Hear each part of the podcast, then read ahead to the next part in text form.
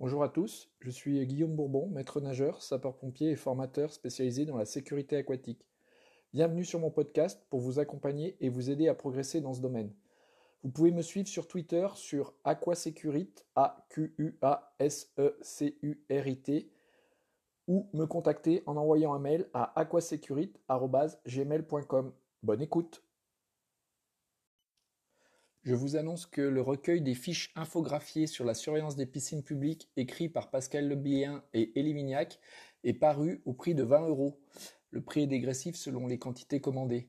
Pour se le procurer, vous pouvez le demander par mail à pascal.lebien, l e b i h a i n univ-poitiers.fr.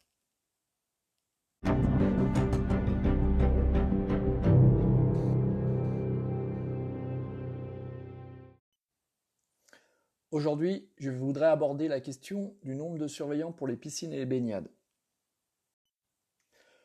Que ce soit en milieu naturel ou en piscine, la question relative au nombre de maîtres nageurs ou de sauveteurs fait débat depuis des années. Les raisons pour lesquelles la réponse est si difficile à apporter sont les suivantes. D'abord, aucune réglementation ne précise un mode de calcul chiffré. Ensuite, la variation d'environnement et de fonctionnement d'un établissement à l'autre, d'une plage à l'autre, complique la mise en place d'une règle universelle pour calculer de façon adaptée et équilibrée. Les paramètres favorables ou défavorables à la sécurité, et donc influençant le nombre de surveillants, sont très nombreux et par conséquent difficiles à généraliser dans une formule. Les tentatives gouvernementales dans ce domaine ont été infructueuses jusqu'à présent. Néanmoins, il y a lieu de tenir compte de trois éléments pour déterminer combien de personnes doivent être en surveillance. Premièrement, la surface à surveiller, ensuite le public concerné et enfin les risques spécifiques. Pour ce qui concerne la surface, d'un point de vue empirique, on trouve souvent une base de 2 mètres nageurs pour 375 mètres carrés et 3 à 4 mètres nageurs pour 1000 mètres carrés. On parle là de surface pour des bassins de 25 mètres ou 50 mètres rectangulaires. La difficulté s'accentue dès lors que des aménagements courbes ou paysagers créent des angles morts pour une même surface de baignade. Ce sera l'objet du point numéro 3.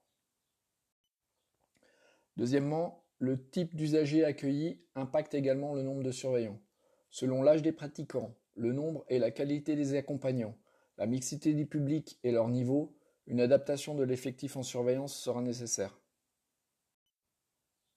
Enfin, point numéro 3, il est certain que le type d'activité proposé et les aménagements spécifiques, permanents ou provisoires peuvent apporter des risques en plus qui exigent parfois la mise en place d'une surveillance complémentaire. La quantification du nombre de préposés à la fonction surveillance s'évalue donc au regard de chaque risque et avec l'idée de ne jamais délaisser une zone.